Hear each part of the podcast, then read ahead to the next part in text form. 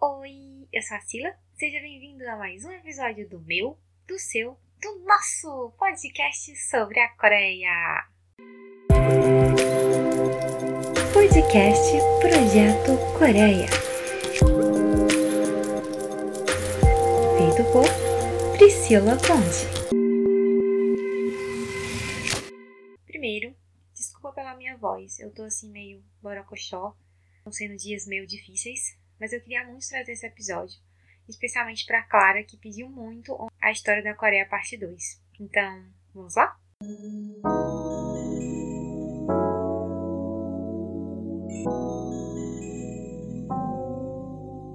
A vida de hoje vai ser um clássico, para você acompanhar a enxurrada de história que eu vou contar hoje.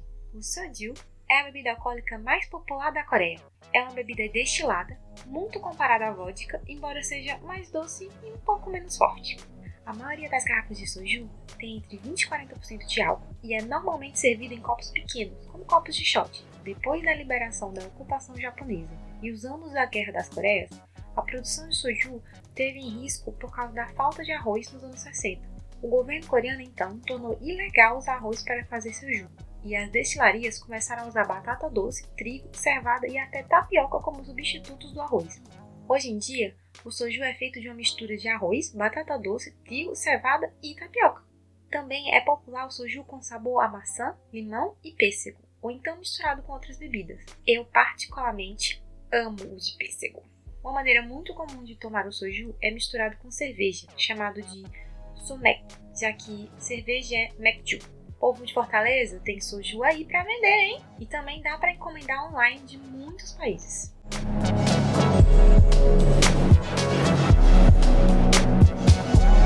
Os aperitivos é o que melhor combina com soju, por isso hoje eu trago os anju, que é oferecido como petiscos em bares coreanos, como se fosse o nosso amendoim ou torresmo. Para os carnívoros, a opção é odinhoche, ou lula seca, cujo salgado simples dá ao seu paladar uma pausa das inebriantes doses de soju. Se você é fã de drama coreano, provavelmente já viu a iguaria sendo consumida. Para quem é vegetariano, a opção é o mu, que são rabanetes em conserva. Geralmente é servido como banchan, acompanhamento, mas você pode comprar em pacote nos supermercados coreanos. O mais indicado é o branco em cubos e não a variedade amarela. A receita está lá no médio.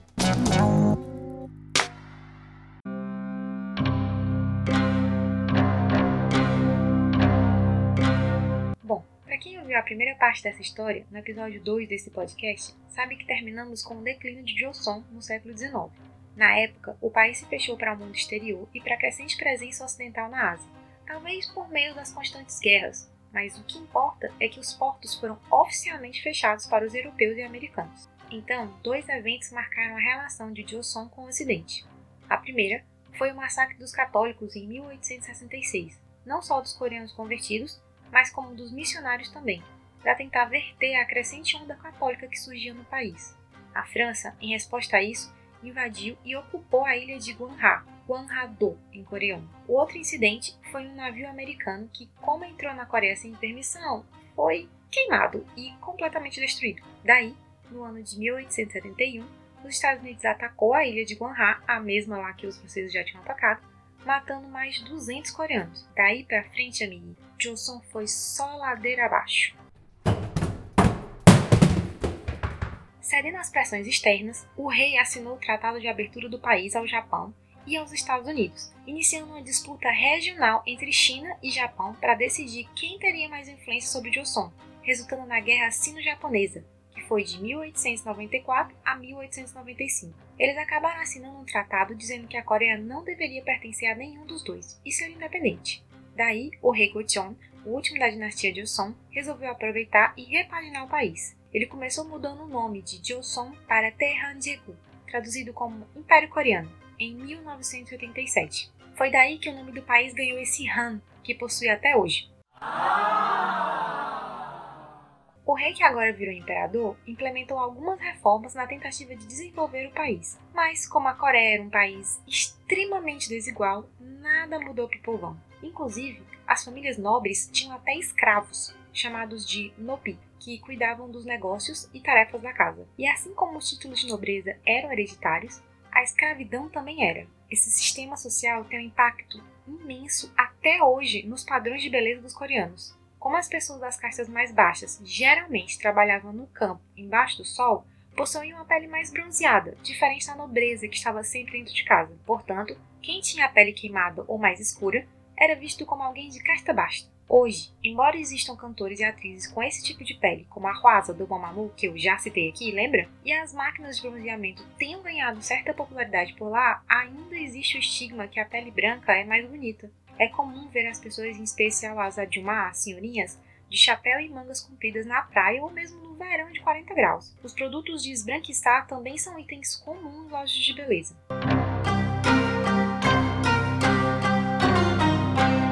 meio dessa desigualdade social, em um mundo de transformação, logo começou a surgir grupos que lutavam por mais direitos do povo, porém fortemente combatidos pelo governo. A Rússia aproveitou essa onda para entrar devagarinho, tchon na Coreia, aumentando sua relação comercial com o novo império. Só que o Japão estava de olho nisso e cheio de ciúme. Daí, em 1904, estourou a Guerra Russo-Japonesa, que resultou, em 1905, na transformação oficial da Coreia em um protetorado japonês, que é um jeito bonito de chamar de colônia. A elite não gostou nada disso e começou alguns movimentos para a independência da Coreia. No calor dos acontecimentos, o imperador Gojong renunciou ao trono e deixou o pepino de presente para o filho resolver, o imperador Sujong. O negócio pegou de verdade em 1909, quando o ativista dos movimentos para a independência assassinou Ito Hirobumi, um samurai representante do governo japonês na Coreia, sendo a desculpa que o Japão precisava para anexar a Coreia por completo em 1910.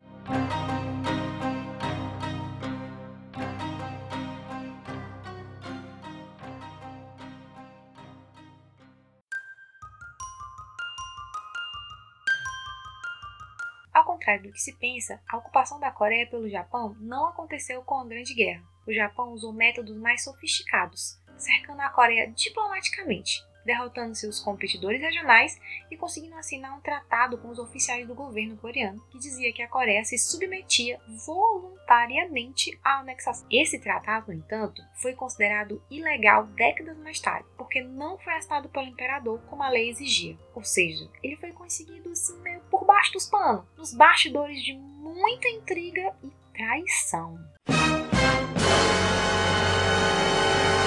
O importante é que eles tomaram poder e a Coreia passou a ser governada pelo governador-geral do Japão, que imediatamente passou a reprimir as tradições e a cultura da Coreia. Eles até investiram muito na infraestrutura do país, principalmente em linhas de trem e comunicação, só que também destruíram construções simbólicas para os coreanos, como o palácio onde o imperador morava antes. A moeda coreana foi substituída pela japonesa e os coreanos foram obrigados a adotar nomes japoneses, assim como o idioma do ensino passou a ser o japonês. E tudo relacionado à língua e história coreana foi banido do currículo escolar. Claro que os coreanos não aceitaram tudo isso caladinhos, né? Em 1919, o imperador Kojong foi morto suspeita-se que por envenenamento, estourando um grande movimento pela independência no dia 1 de março do mesmo ano. Inclusive, Hoje, esse dia, 1 de março, é um feriado nacional chamado de Sammiljan, em memória a esse movimento.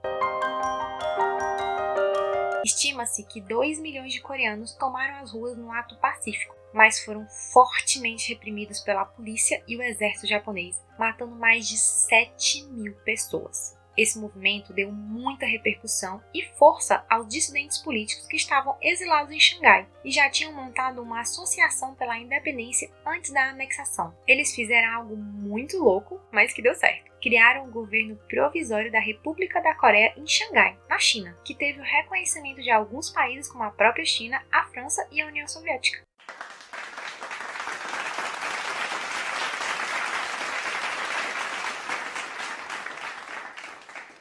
Dez anos depois, em 1929, um outro movimento para a independência surgiu, o movimento estudantil na cidade de Gwangju, no sudoeste da Coreia. Foi o segundo maior protesto durante o período colonial japonês e até hoje os movimentos estudantis são mais fortes e mais organizados na cidade de Gwangju. Só que, dez anos mais tarde, em 1939, começa a Segunda Guerra Mundial, onde os homens coreanos foram forçados a lutar defendendo o exército japonês e a bandeira do sol nascente. Inclusive, esse é um tópico bem sensível para os coreanos. Mesmo que hoje a Coreia esteja em paz com o Japão, a bandeira do sol nascente, que uma galera adora tatuar por aí, dizendo que é a cor mais linda do mundo, significa um período de dor e tristeza para os coreanos representando a destruição do seu jeito de viver. Ou seja, se você respeita o povo coreano, evite consumir os produtos que existe essa bandeira e a tatuagens disso, ok?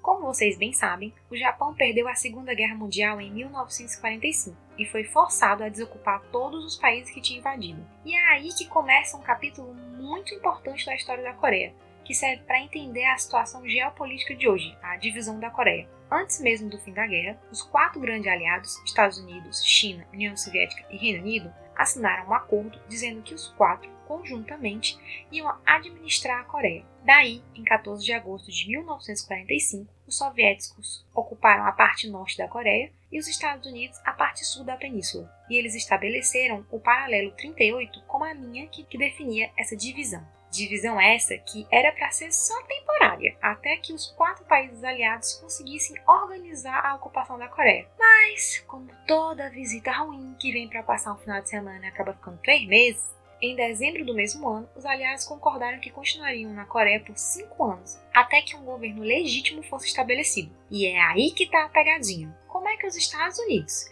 e a União Soviética iam concordar com o mesmo sistema de governo? Bitch, então, o tempo foi passando e nada de acordo. Em 1947, os Estados Unidos levou a questão para ser decidida na ONU, Organização das Nações Unidas, que no ano seguinte organizou eleições tanto no Sul como no Norte. Isuman venceu no Sul para ser o primeiro presidente da nova República da Coreia. E do outro lado, os norte-coreanos elegeram um parlamento que nomeou Kim Il-sung para ser o líder de um governo comunista. Aí que vem o babado. A ONU reconheceu apenas a República da Coreia, ou seja, a Coreia do Sul, como o único governo legítimo da Coreia. O nome oficial do país agora é Tehanmingu, que significa literalmente Grande Nação do Povo Han. Os fãs de futebol já devem ter ouvido a torcida gritando por aí.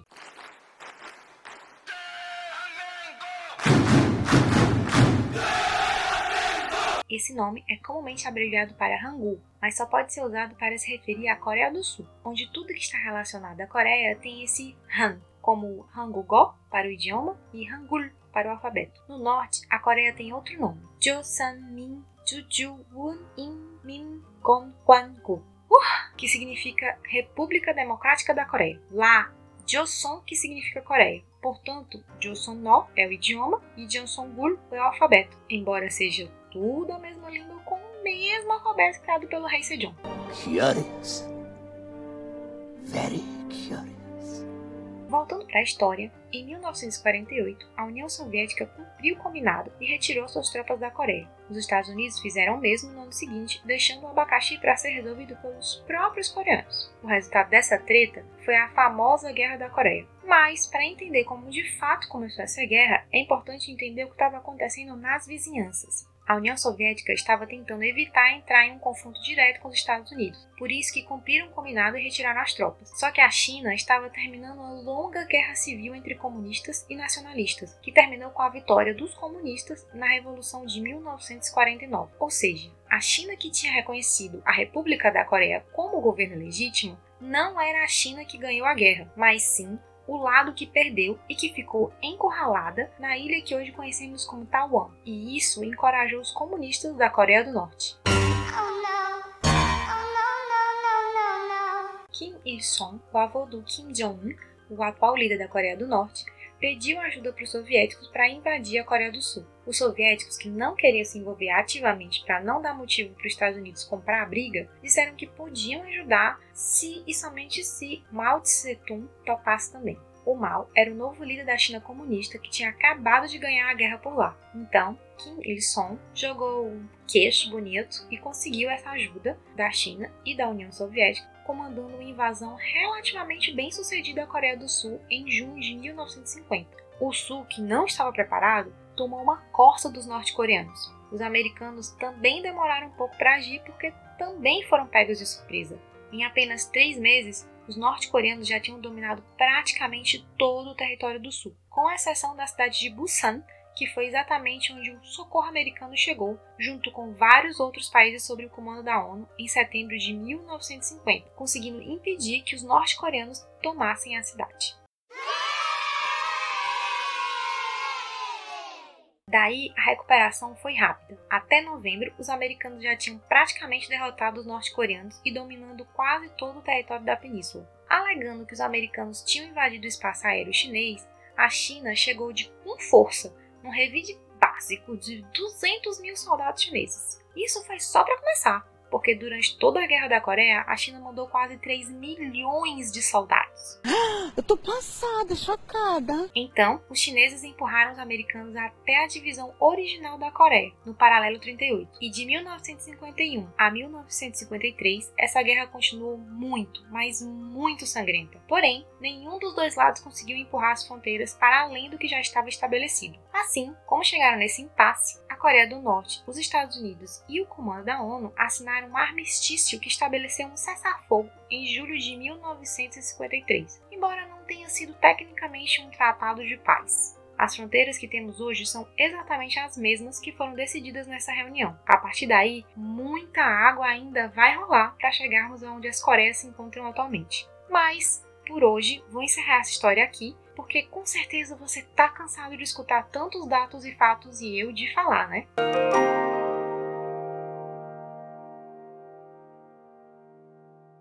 E agora, vamos de Chuchan? Recomendações? Eu preciso dizer que esse mês está fervendo em termos musicais temos muitos comebacks acontecendo e vários debuts, assim como o BTS conquistando a indicação ao Grammy, entrando para a história como o primeiro grupo de K-pop a entrar na premiação. Você pode seguir o Twitter do podcast, onde eu estou tentando sempre colocar as novidades por lá. Inclusive, repostei os novos comebacks que tiveram essa semana lá, hein? Corre! O Go Group que eu trouxe hoje está bem fresquinho. Estreou dia 17 de novembro. Bling Bling é um grupo da Major Nine Entertainment, composto por seis meninas entre coreanas e japonesas, sendo elas Yubin, Jiyoon, Ayami, Marin, Juhun e Narin. O grupo treinou por quatro anos antes de estrear, e o álbum tem as músicas tanto em versão coreana como em japonês. As meninas estrearam com a música GGB, que surpreendeu e chamou a atenção de vários brasileiros por usar uma batida de funk. Fala sobre ser uma bad girl, que sabe se divertir em festas e no MV, o clipe, as meninas estão rodeadas de joias, roupas, diamantes, muito luxo. Digna de uma produção a lá Condizila. Uma das meninas fez inclusive cover do Eve, o grupo daqui do Brasil. O MV já ultrapassou 12 mil curtidas e tem mais de 4 milhões de visualizações no canal oficial da empresa, o Major 9. Escutem esse batidão versão K-pop. 느낌이 확 달라. 취향부터 남달라. 완전 달라. 오늘 우린 파티해. 얌전한 척 너나 해. 모두 내 멋대로 해. 상관없어 I don't care. 난난난 bad girl bad girl bad girl. MCND, MCND é um boy group de cinco membros da Top Media. O grupo consiste em Castle G, Big, Bin Jae, Jun e Win. Eles lançaram em janeiro deste ano o single de pré-estreia Top Gang e debutaram com Ice Age em fevereiro. MCND significa Music Creates New Dream, música cria novos sonhos em português. Eles fizeram vários covers famosos antes de debutarem, com mixagens feitas pelo Castle G, um membro do grupo, inclusive Bad Guy, da Billie Eilish. Eu sou muito sucker por dancers e rappers, e não só as coreias deles são muito fortes, como o rap line desse grupo é fora de sério. Eles arrasam muito e merecem mais reconhecimento. A música deles que eu trouxe é Nananá, que é vibrante, energética e bem poderosa, com uma forte pegada ADM. Vamos ouvir? Música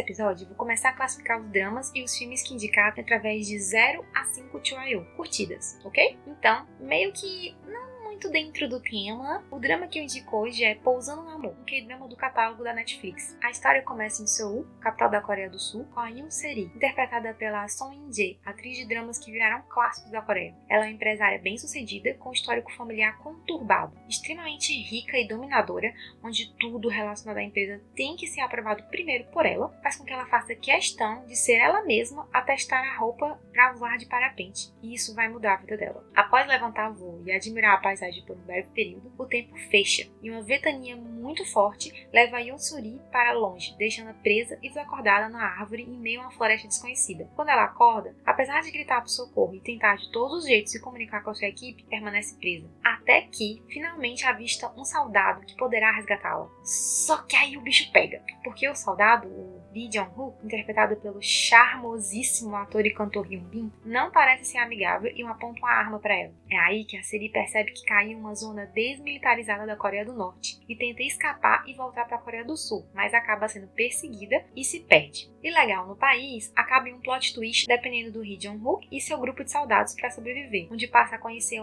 uma Coreia do Norte diferente do que esperava. O legal desse drama é que todos os personagens são bem trabalhados. Não foca só no casal principal. Você consegue se apaixonar pelos soldados e virar quase amiga das moradoras da vila, que vão muito além de apenas alívio cômico. Elas têm tramas complexas e tudo se intercala de uma maneira bem construída. Também conta com Park Min-hoon e Jan Hee-jae, atores de Parasita, em uma versão completamente diferente do filme. Os pontos altos desse drama para mim são, em primeiro, a cenografia, que é de cair o queixo. Já até incluí a Suíça na minha lista de países a visitar, porque as cenas gravadas lá são... Uau! Teba, incríveis. Tem umas partes que parecem mais um Photoshop de lugares lindos que uma cena de drama. Segundo é a trilha sonora que, por acertou em cheio. São muito lindas, daquelas para ouvir sentindo a letra, sabe? Só tá aqui um trechinho pra vocês. I'm still and I'm here.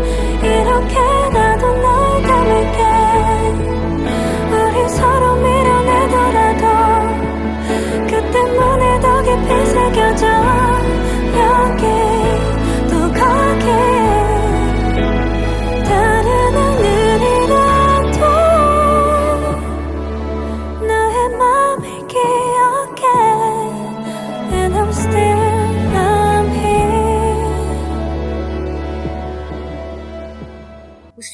também estão de parabéns. As roupas, além de lindas, ajudam muito a construir os personagens e entender mais sobre as personalidades e situação pela qual estão passando, principalmente quando se trata das diferenças entre norte e sul. Ah, vale lembrar que muita coisa é apenas fictícia e não deve ser levada como realidade. Por exemplo, a forma como eles escapam do norte. Por fim, um grande trunfo de Pousando no Amor, na minha opinião, são as cenas pós-crédito. Tipo assim, todo K-drama, quando acaba o episódio, tem uns minutinhos de música e slideshow das cenas principais que você acabou de ver, seguido de um preview do próximo episódio. Só que nesse Pousando no Amor, todos os 16 episódios têm uma cena extra que não só ajuda a conectar os pontos soltos, como confere ainda mais sabor à história. Aconselho forte que você assista todas as cenas pós-crédito. Vai ver como o roteiro foi muito bem construído. Esse K-drama teve a segunda maior audiência da história da TV a cabo sul-coreana e lidera a classificação no seu canal original, o TVN, excedendo os 20% de audiência nacional em suas exibições. Também recebeu oito indicações e o prêmio de melhor atriz coadjuvante no Baeksan Artists Awards, uma premiação anual sul-coreana realizada para honrar as realizações notáveis da indústria de entretenimento e atrair a atenção do público sobre o melhor no cinema e televisão. Eu amei real esse K-drama chorei horrores e ri horrores também, e me apeguei muito aos personagens. Até pro bandido eu torci um pouco. Não o saudade do mal, claro, mas o vigarista bonitinho. Você vai ter que assistir para saber de quem eu tô falando, hein? É 5 Tioyo pra mim.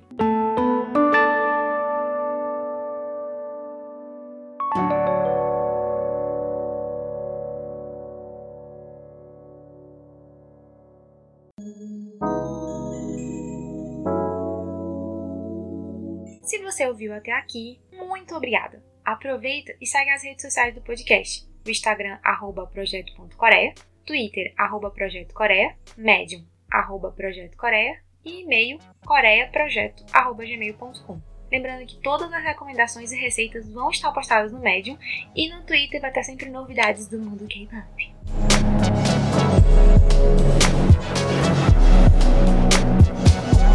É isso, gente. O episódio vai ficando por aqui. Espero que vocês tenham gostado e eu quero saber sim o que você achou. Corre lá nas redes do podcast e manda sua opinião, crítica ou sugestão. Só lembrando que não vale hate, tá? Beijo, até o próximo. Dá um bebaio!